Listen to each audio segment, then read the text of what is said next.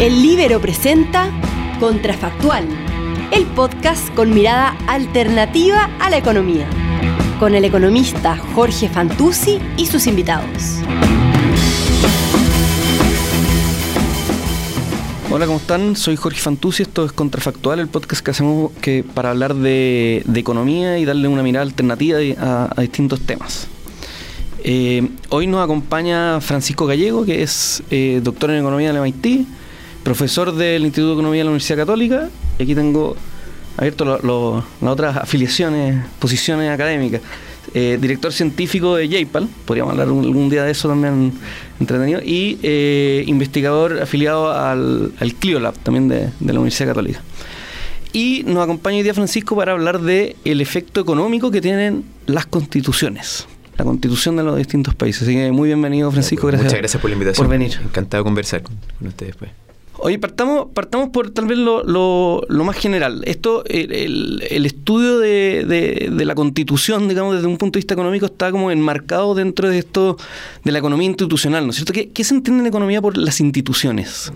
bueno, las instituciones es básicamente, de, hay un premio Nobel que es Douglas North, que las define como como las reglas del juego que definen, eh, que son creadas por humanos, ¿no es cierto? Y que definen las interacciones entre personas y organizaciones, ¿no es cierto? Entonces, de alguna manera, eh, cómo se, eh, que va desde la definición de derecho de propiedad, el sistema judicial, ¿no es cierto? Acceso a, los incentivos que tiene la gente, explícito o implícito, a invertir en capital humano, ¿no es cierto? Son distintas dimensiones, pero lo central son como las reglas del juego, por así decirlo, y la colección de reglas del juego que definen estas interacciones. Claro, North hace como una separación entre las informales, eh, no sé, eh, aquí de, hecho lo tengo abierto, dice como las sanciones, los tabús, las costumbres, las tradiciones, los códigos de conducta, y las formales, donde están, entre otras cosas, la, claro, de hecho, por ejemplo, entonces, eh, claro, por ejemplo, si tú, es un muy buen punto, que es interesante en la conversación, por ejemplo, Acemoglu, Johnson y Robinson en sus trabajos, que después lo ha recogido Acemoglu y, y Robinson en dos libros,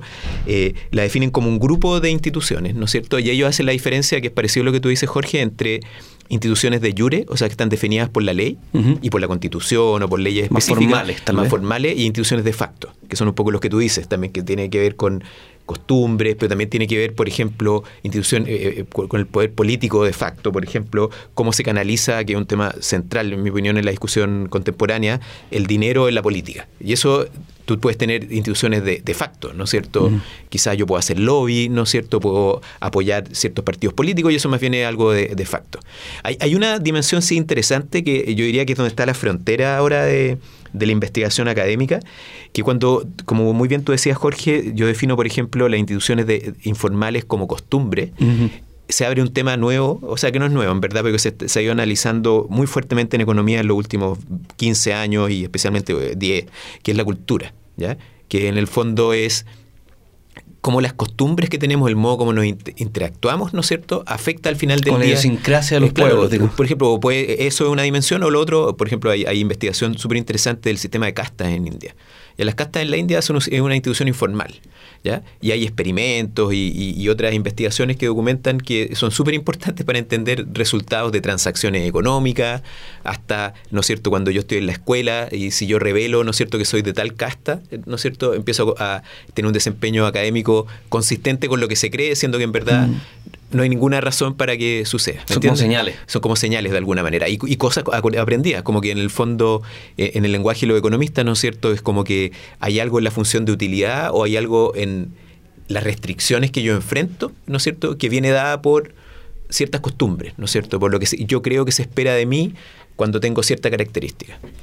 Oye, bueno, ¿y por qué, por qué son tan importantes las instituciones? ¿No es cierto? Este es un tema que tal vez como eh, públicamente se ha hecho súper reconocido por, por, por, este libro famoso de Robinson y Asimov, ¿no es cierto? El White Nations Fail, pero, pero tal vez desde un punto de vista académico, ¿por qué se ha hecho tan importante el estudio de las instituciones? Sí, mira, hay, un premio Nobel de, de, de, Economía de, Chicago, eh, Lucas, que en un momento él dijo si yo miro los datos y veo las diferencias de desarrollo, no puro de PIB per cápita, sino que miro medidas más amplias de desarrollo, los indicadores de desarrollo humano de las Naciones Unidas, tasa de mortalidad infantil, educación, etcétera, y yo miro las diferencias entre países, y lo que dijo Lucas, cuando yo miro esto, no puedo dejar de pensar en esto y tratar de entenderlo. Entonces yo creo que de alguna manera el tema de la institución es parte de observar las tremendas diferencias que hay entre los países ¿ya?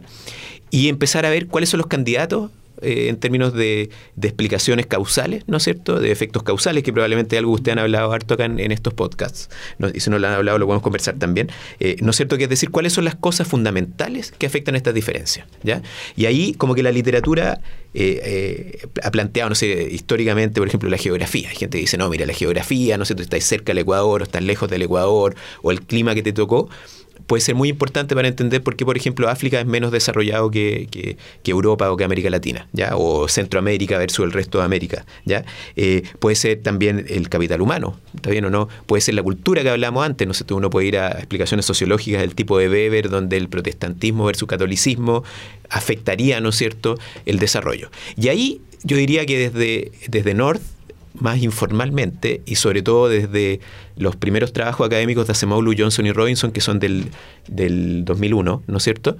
2002, eh, eh, se empieza a, tratar de estudiar esta pregunta y ver si las instituciones son importantes o no, eh, y cuán importantes son. Y lo que uno encuentra al final del día en términos de análisis causal es que parece ser de que son como que al menos empatan con, o sea, le ganan claramente a explicaciones como la geografía, y uno puede, no necesita hacer econometría para darse cuenta, ¿no es cierto?, que hay países como Israel que no tienen buena geografía y son extremadamente desarrollados. y otros países que tienen súper buena geografía o recursos naturales en nuestro continente y que son, no son tan eh, desarrollados. claro, ¿no es cierto? Eh, para darse cuenta, ¿no es cierto?, que las instituciones parecen ser estas reglas del juego, formales e informales, esta colección de cosas, este paquete, este clúster, como dicen Acemoglu, Johnson y Robinson, son súper importantes para entender la diferencia entre los países. pero una pregunta, vamos al, tema causal, porque una pregunta que es súper natural eh, es por un lado, las instituciones pueden afectar el desarrollo económico, en el sentido amplio, no, no solo PIB per cápita, ¿no es cierto? pero, pero pueden, que esa es la pregunta interesante. pero por otro lado, uno podría decir, oiga, pero tal vez lo, las instituciones que eligen los países, las reglas que se ponen, tienen que ver también con eh, algo de desarrollo. O sea, países más desarrollados van como sofisticando más sus reglas y, por lo tanto, entonces es como el huevo o la gallina, ¿no es cierto? Bueno, de hecho, esa es la gran gracia de la literatura institucional moderna. O sea, no tiene una literatura que no es solamente plantear la hipótesis, como la planteó North, que es brillante lo que hace, o uno puede ir más atrás incluso, eh, eh, que es una hipótesis, ¿no es cierto? Y también hay otra hipótesis, hay hipótesis, no sé si uno lee eh, Montesquieu, ya él ya hablaba de que la geografía era importante, decía, no, la gente que tiene mal clima duerme siesta, entonces es poco probable que tengan incentivos, ¿no es cierto? A, porque en el fondo hace mucho calor al mediodía, entonces te vaya a dormir. Es una historia típica que cuentan en España. claro, del sur de España. exactamente. Y, y entonces, la gran revolución, yo diría, es una revolución empírica, ¿no es cierto? Que es decir, mira, vamos a tratar de aislar, como tú muy bien decías, Jorge, de separar el huevo de la gallina, ¿ya? Eh, y este es un tema central en políticas públicas. Entonces, eh, hay un ejemplo ahora que a mí me ha tocado en la discusión, por ejemplo, un paréntesis, pero, por ejemplo, la gente dice, no, mira, en los países más desarrollados eh, la gente trabaja pocas horas, ¿está bien? Entonces, la gente tiene en la cabeza que como que trabajar pocas horas causa ¿no es cierto?, el desarrollo, siendo esto, que... Esto a propósito de un famoso gráfico que publicó el Economist hace tiempo que mostraba una correlación entre las dos cosas y todo el mundo asume que... Bueno, en Chile la discusión de políticas públicas hoy día es así, pues, ¿no es cierto? Es decir, mire, sabe que no sé dónde trabajan 24 horas, entonces hay que trabajar 24 horas, siendo que en verdad quizás trabajan 24 horas porque son productivos. Porque son productivos. exactamente, o por una tercera razón que no conocemos. Entonces el desafío que hay acá, como muy bien tú decías, es que puede ser que como plantea la hipótesis institucional, que las instituciones causen el desarrollo, puede ser dos competidores alternativos, que es que el desarrollo causa las instituciones. Si yo tengo más plata o tengo más desarrollo, tengo mejores instituciones. Tengo gente más educada, tengo más dinero para invertir en jueces, ¿no es cierto? Tengo un parlamento más sólido. Los jueces son mejores. Los jueces son mejores, etcétera, ¿no es cierto? Y hay una tercera, que es que a lo mejor hay una tercera variable, omitida, por así decirlo, que explica las instituciones y el desarrollo, que puede ser la cultura, que puede ser el capital humano. Entonces, lo que ha hecho la literatura, y de modo bien creativo y es bien interesante, es buscar experimentos. ¿Ya? por así decirlo. Es parecido a esto de JPAL, ¿ya? en el sentido de experimentos aleatorios, pero aquí no son experimentos naturales. naturales o cuasi experimentos. ¿ya? Entonces, de hecho, cuando uno lee los primeros trabajos de, de Acemoglu y Robinson y Johnson, eh, explotan el hecho de que cuando los mismos colonizadores, y esto es bien importante, ¿eh? dicen, ocupemos la colonización, partamos por ahí, después podemos extenderlo a otras cosas y la literatura lo ha hecho. Tomemos la colonización. Y hay colonizadores iguales que cayeron en distintas partes. ¿ya? Y, esto uno puede explicar la econometría, pero hay un, caso muy interesante, de hecho está documentado por eh, eh, eh, gente, estos serían como los máster Jedi de, la literatura, que son Enkerman y Sokolov, ¿ya? que son, la gente no los conoce tanto y no hicieron tan econometría sofisticada, pero eran así como los que... Los Yoda de, los Yoda de esta cuestión, ¿ya? porque en el fondo planteaban casi toda la hipótesis y, tenían la intuición de los datos. Pero ellos dicen, de hecho en una nota de pie, cuando uno toma Estados Unidos, por ejemplo, estos Estados Unidos hay una historia que es la historia la historia así como de, que el desarrollo viene dado por ciertas instituciones quizás protestantes, etcétera, ¿no es cierto? El calvinismo, por ejemplo. Y ellos toman, para motivar un poco la econometría que hace después la otra gente, y para que la gente lo entienda en el podcast, básicamente tal como estaba el Mayflower, que es este barco famoso que llegó a Plymouth en Estados Unidos y que se desarrolló después el Día de Acción de Gracia y todo, hubo otro barco con los mismos calvinistas, con los mismos británicos, que no se fue a Boston, ¿no es cierto?, cerca de Boston, sino que se fue a una isla del Caribe. ¿ya? Y cuando uno ve después de mucho tiempo las instituciones y el desarrollo de la misma gente, que se fue con las mismas características a un lugar u otro, medio aleatoriamente, unos cayeron en eh, América del Norte, y eso es algo que hay que documentar, que en verdad es cuasi aleatorio, y otros cayeron en el Caribe.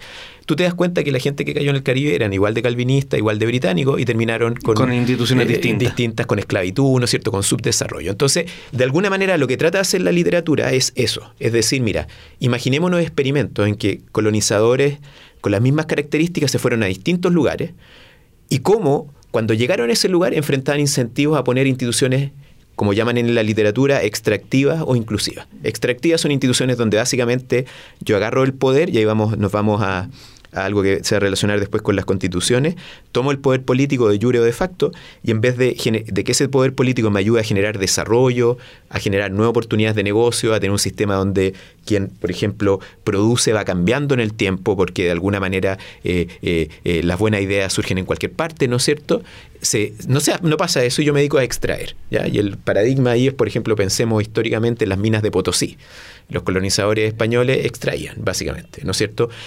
Y lo interesante es que también hay otros colonizadores españoles, que pueden ser los que llegaron a Chile, ¿no es cierto?, eh, que hicieron otras cosas, ¿no es cierto? No hicieron pura extracción, sino que hicieron, dado los incentivos que enfrentaban, pusieron instituciones que se llaman inclusivas, donde se definen bien los derechos de propiedad. ¿Por qué? Porque no hay recursos.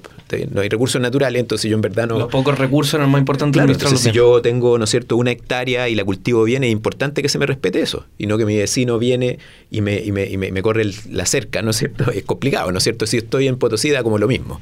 Y eso a su vez hace que después no es puro algo como de respeto al derecho a la propiedad, sino que además también cuando tú tienes, te cuesta tanto, colocáis buenos sistemas educativos, ¿no es cierto? Porque yo vale la pena, ¿no es cierto?, hacer innovaciones tecnológicas.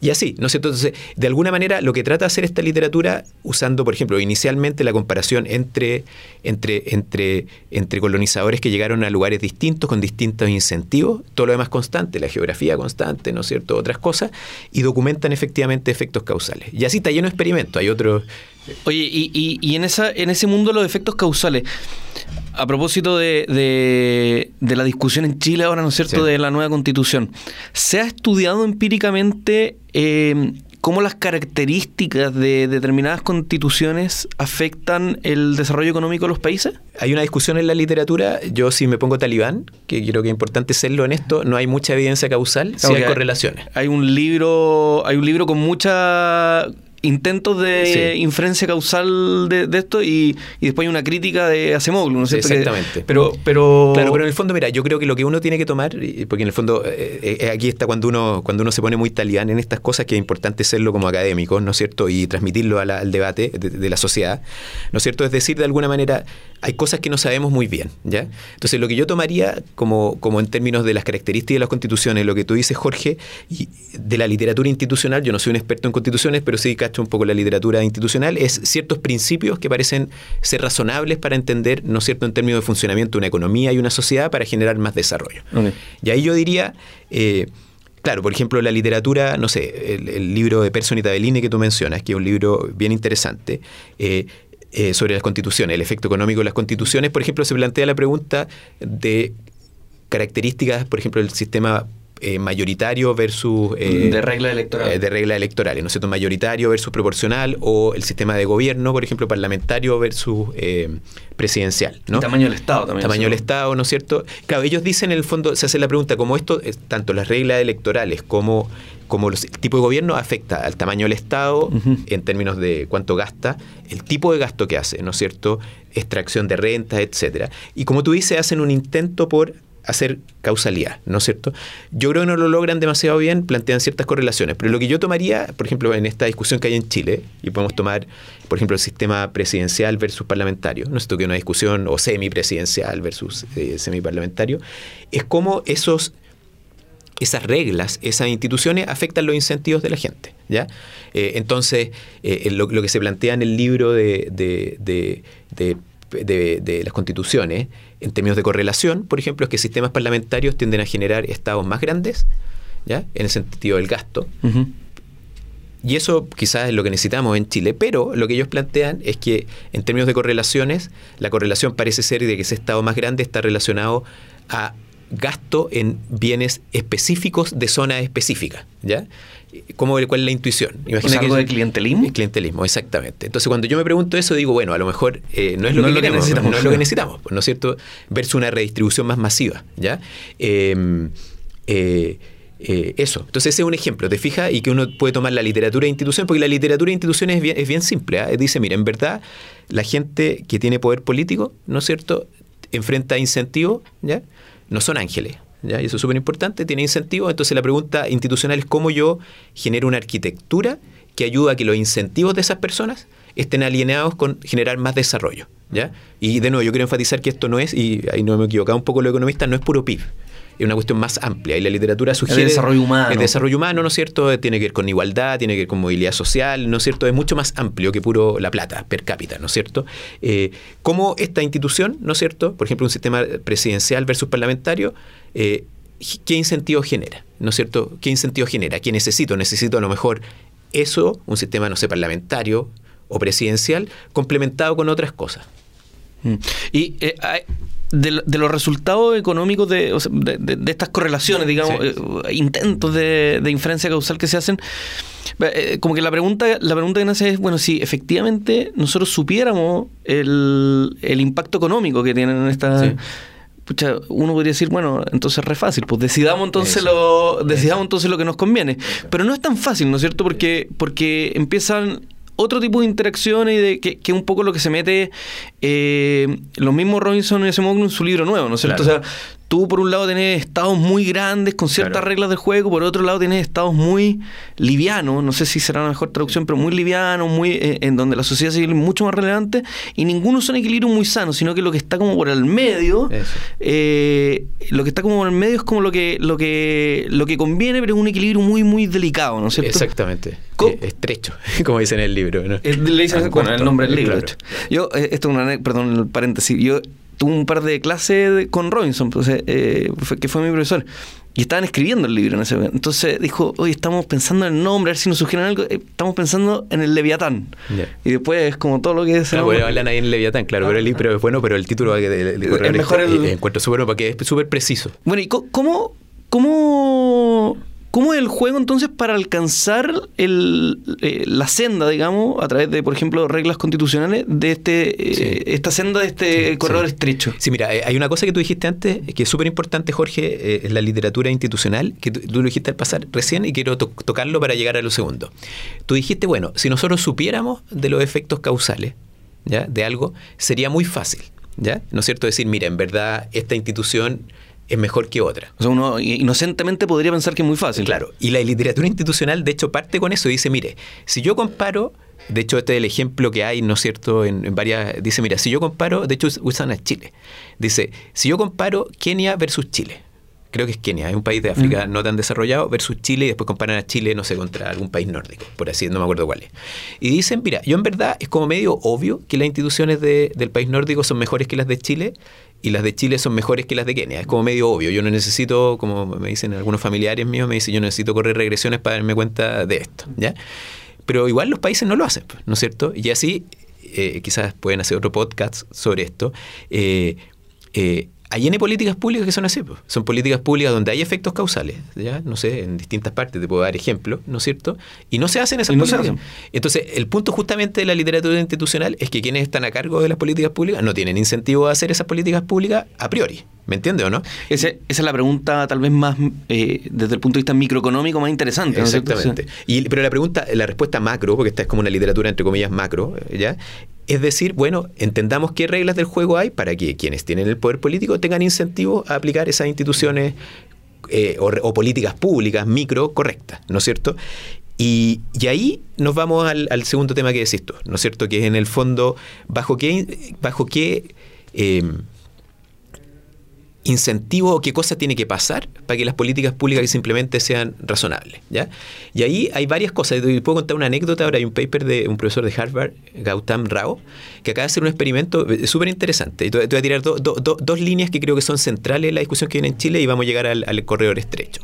Uno, este paper hace lo siguiente. Toman en, Brasil una evaluación experimental a la JPAL. Gautam es afiliado a JPAL, un tipo brillante, joven. Eh, Porque está afiliado a Jape. No es causal, no es causal, no es causal, más bien aquí es, al revés. No, no, no, no, aquí más bien es buen punto, no, pero es al revés más bien allá, pero eh, eh, eh, y lo que hace es que distribuye información aleatoriamente a distintos tomadores de decisiones en, en Brasil de educación y les pasa, así como que les manda un dossier con evidencia causal de educación de programas buenos. Y lo que es muy esperanzador ¿ya? para la política pública es que después encuentra que quienes recibieron información la aplicaron bien. Entonces, hay una hipótesis, es que no se, no se, no se aplican estas, estas políticas, ¿no es cierto?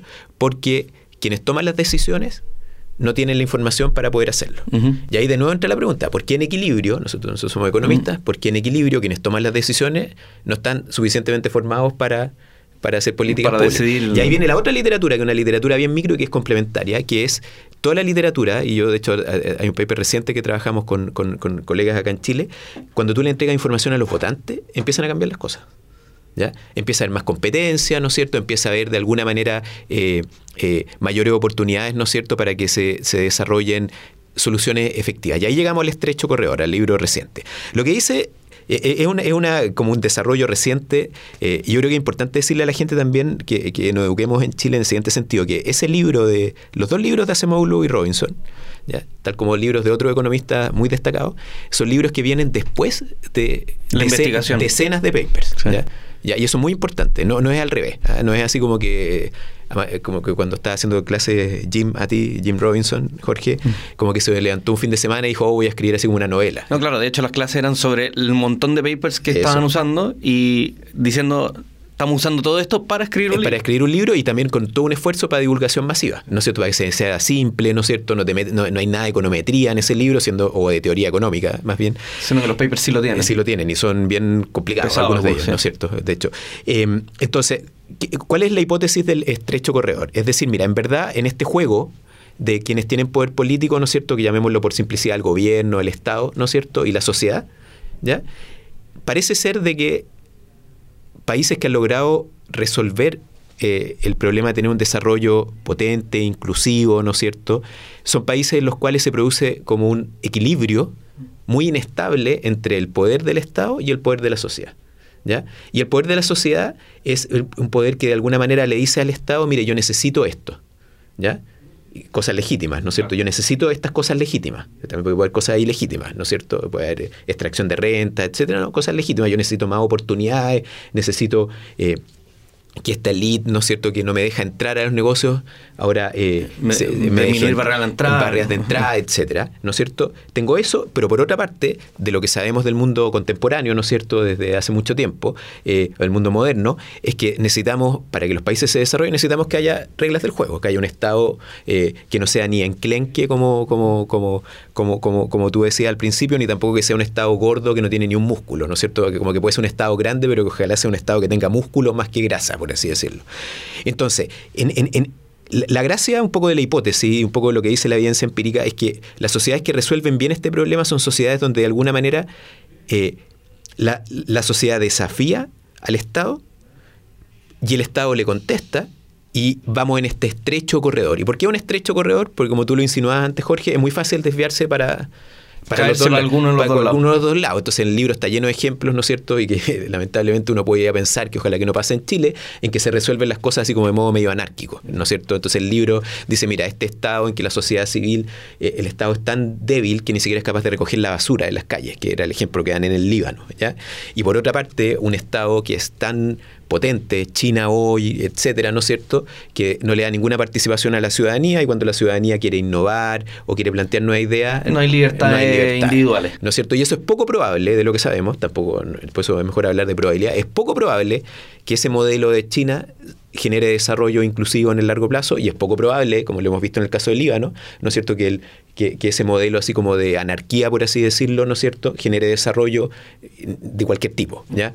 Eh, y para mí el concepto clave, y es una cosa que yo, yo lo pensé harto antes de venir para acá, y un poco lo he planteado algunas veces antes, hace varios años, cuando estaba más metido en la literatura, como que el concepto clave, yo diría, y que es bien de economista es la competencia, en el fondo. Eso es lo que está detrás de toda esta historia. ¿ya? O sea, que tú en el fondo, cuando tienes una élite que tiene poder político, sea contestable a cosas. ¿ya? Desafiable. Desafiable, ¿no es cierto? Que sea desafiable, ¿no es cierto? Eh, y ahí es súper entrete porque hay, hay, una, hay, harta literatura que trata de ver eh, los efectos causales de la competencia política. ¿Ya? el desarrollo. ¿ya? Y si uno da un paso atrás, Jorge, uno podría decir, bueno, pero en verdad, la, ¿qué es la competencia política? ¿No es cierto? El hecho de que yo, por ejemplo, cuando voy a una elección, con probabilidad no muy alta me puedan ganar. ¿No es cierto? El hecho que haya barreras de entrada baja. Es lo mismo que... O sea, que los incumbentes no tengan tantas ventajas o que las élites no sean los únicos que puedan salir elegidos. Exactamente, que haya de alguna manera una apertura que como muchas cosas son importantes. Pero si uno da un paso atrás, y de hecho hay algunos modelos teóricos que podrían decir, no, pero a lo mejor esta competencia puede generar más populismo por ejemplo, puede decir, no, pero en verdad si estamos compitiendo tanto, yo te voy a ofrecer a ti, Jorge, para ganar la elección, ¿no es cierto?, frente a una tercera persona, eh, para ganar la elección, yo le voy a ofrecer a Jorge un beneficio de corto plazo, ¿no es cierto?, versus que, hace que vote por mí y después se cae todo. Y eso en verdad no va a generar más desarrollo en el largo plazo. Y lo interesante es que hay, hay unos trabajos para Estados Unidos y después se han replicado en otras partes. De hecho, un exalumno de doctorado de la Católica hizo un trabajo con evidencia bien creíble, casi experimental. Documentan que más competencia política genera más desarrollo económico y cosas mejores. ¿ya? Parece que predomina el hecho de la desafiabilidad, ¿no es cierto? Del hecho de que de alguna manera, cuando yo tengo barreras de entrada baja en el mundo político, ¿no es cierto? Entra gente con nuevas ideas que me desafía, que hace que las rentas que yo estoy extrayendo bajen. ¿ya? Y para mí eso es como lo clave, y lo que yo creo que está detrás del estrecho corredor, que en el fondo es decir, cuando a mí me desafía la sociedad, ¿no es cierto? Yo soy Estado y me desafía la sociedad, yo soy capaz de resolver ese desafío con un mejor Estado, con una mejor regla de juego y con mejor sociedad civil también, que se organiza, ¿no es cierto?, deja la violencia en algunos casos, ¿no es cierto?, casos más extremos en África, como está lleno en el libro de ejemplos. Yo diría eso, Jorge. Oye, pero el, el, déjame llevarlo al tema de la, de la constitución. Nosotros ahora vamos a hacer como un cambio institucional brusco, ¿no es cierto? No, o sea, no sé si se va a aprobar o rechazar la nueva constitución, pero, pero estamos dentro de un de, mucho vaivén político, digamos, institucional, más que político.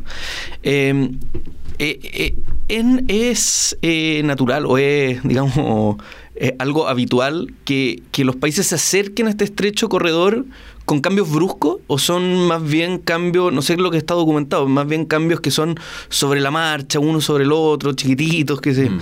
Es una buena pregunta, yo no, estoy seguro. Ya yo lo pensé un poco, porque me, dio las preguntas antes Jorge, entonces las pensé un poco. Yo no, me atrevo a, dar ejemplo, a decir si hay una regularidad respecto de eso. ¿ya? Mi intuición es que hacer, como en muchas cosas en la vida, hacer cambios atolondrados, ¿ya? ¿No es cierto? No es bueno en general en las políticas públicas, ¿ya? Porque aparte son cambios que son muy difíciles de revertirse, ¿no es cierto? O sea, eso es como... Eh, eh, especialmente los de la Constitución, que son como lo que debería ser lo más estable de todo. Exactamente. Pero por el otro lado, ¿no es cierto? Oye, eh, es un tema que yo de hecho escribí una columna hace un tiempo atrás. Si uno piensa el tema de los derechos civiles, por ejemplo, en, Estados Unidos, que es un poco parecido. Yo creo que hay una analogía interesante ahí al caso que está sucediendo en Chile. ¿ya? Eh, también tiene cierta brusquedad, ¿no es cierto? O sea, es verdad que hay un proceso que viene, que, que viene desde el fin de la esclavitud, que se deshace, como está documentado, como chiquitito, ¿no es cierto? Pero sí hay ciertos eventos como importantes que a veces eh, son como cambios grandes, ¿no es cierto? No es un cambio de la constitución de Estados Unidos, porque la constitución de Estados Unidos está como pensada de un modo distinto, que quizás es bueno tenerlo en cuenta, pero eso, ¿ya? Yo, yo, yo, yo, yo creo que... Eh, no es como que esto es como que como cambios de senda requieren de repente como un cambio de switch ¿no es cierto?, brusco para acercarse a la senda o sea, si uno piensa en el modelo teórico del, del paper que, que motiva al estrecho corredor, lo que es un trabajo de teoría de juegos, ¿no es cierto? Y todo, de hecho, está fuera del equilibrio estar en el estrecho corredor. ¿Ya? En Ah, alguna, en el- ¿Me entendí? O sea, en es más fácil quedarse Es que como más- dando vueltas en alguno de los dos lados, el del estado gordo y, o el del estado demasiado Eh, flaco. eh, claro, el leviatán, como dice el leviatán, eh, de hecho, la imagen que hacen es que el- eh, siempre hay un leviatán. ¿ya? Entonces, es una posición así como un poco hobbesiana del, del Estado, ¿no es cierto? Siempre hay un leviatán, ¿ya? que no, no es, no es como medio insult- insultante para el Estado, ¿no? Pero ellos dicen de que lo, que lo que sucede en el, en el estrecho corredor es que hay un le- leviatán encadenado. ¿No es cierto? Que está como encadenado, entonces que el leviatán no puede hacer todo lo que quiere, porque la sociedad lo encadena para hacer las cosas que es como un perrito, así que lo tengo con una cadena para que no se vaya ni tan lejos ni tan cerca, por así decirlo. Eh, entonces, si tú lo piensas conceptualmente, Jorge, salir de, de- de- de este equilibrio eh, al que yo converjo en un- una sociedad con un, un leviatán muy potente, ¿no es cierto? En el sentido malo de la palabra, así como que no está encadenado y en el otro caso un leviatán ausente, como que hace sentido que yo necesito tener cambios como, Como shocks. shocks, porque si no, no me voy a salir. Porque en el fondo, y, y cuando tú miras, claro, la, la, la, la- la- la- las transiciones que se han producido, por ejemplo, está toda la literatura de transición a la democracia o cambios de régimen, son un poquito bruscos, no en el sentido de violencia, sino que en el sentido de que son cambios que se producen en poco tiempo. No, no sé si eh, eso uno lo puede llevar a, a un- a un- una asamblea o como no sé cómo se llama de otra manera ahora constituyente Convención. una convención constituyente que toma lugar en no sé en seis meses y se resuelven los problemas no Eh, eso sí sí Oye, quiero, eh, ya para cerrar, hay, hay un tema institucional que es súper interesante que, que, que, que tú tienes un trabajo, además, que es sobre los incentivos que generan las instituciones sobre las decisiones de capital humano. Sí. Y, y creo que es importante porque justo antes ahora de la nueva constitución, lo- eh, los años anteriores fue el gran tema de política pública que, que, que se, que se discutió, ¿no es cierto? Sí. ¿Por qué, eh, por qué el- el- el- nuestras decisiones de capital humano pueden estar influenciadas por eh, la institución, las reglas del juego que tenemos en, en los países? Eh, ya, súper buena pregunta. Yo, bueno, yo, eh, una parte importante de mi investigación es de educación y capital humano. Y, el trabajo que tú mencionas, que justo fue hecho con Daron Acemoglu y James Robinson, es, no voy a latear aquí con la parte econométrica, pero tratar de identificar efectos causales y poner a competir, por así decirlo, eh, si el capital humano es una causa fundamental del desarrollo y o las instituciones son fundamentales. y o importante en ese Es trabajo, súper ¿no es importante, sí. Y yo tengo una opinión minoritaria ahí, porque eh, los otros la ven como O, ya está, pero no importa. Entonces, ¿y, en- y de dónde viene, Jorge? Yo creo que esto es importante para lo que tú decías en Chile. Y después voy a terminar de contestar lo- la pregunta exacta que me dijiste. En Chile, en cierto sentido, como que la discusión de hace muchos años, en mi opinión, pone una importancia exagerada en el efecto causal de la educación en el desarrollo, per se. ¿ya? Es como decir, mire, si yo mejoro la educación en Chile, voy a resolver todos mis problemas. ¿ya? Eh, y, y eso lo que vemos en el paper es que no es así. O sea que la educación es súper importante. ¿ah? Yo no estoy diciendo que, que- que no sea importante. De hecho, me dedico harto a trabajar en eso. Tiene retornos altísimos en muchas dimensiones. ¿ya? En dimensión aparte tiene que ver con la dignidad de las personas. Entonces, independiente que no tenga efecto. Claro, un tema moral, claro. ¿no es cierto? O sea, como ciertas condiciones mínimas, ¿no es cierto?, de funcionamiento y de dignidad de las personas.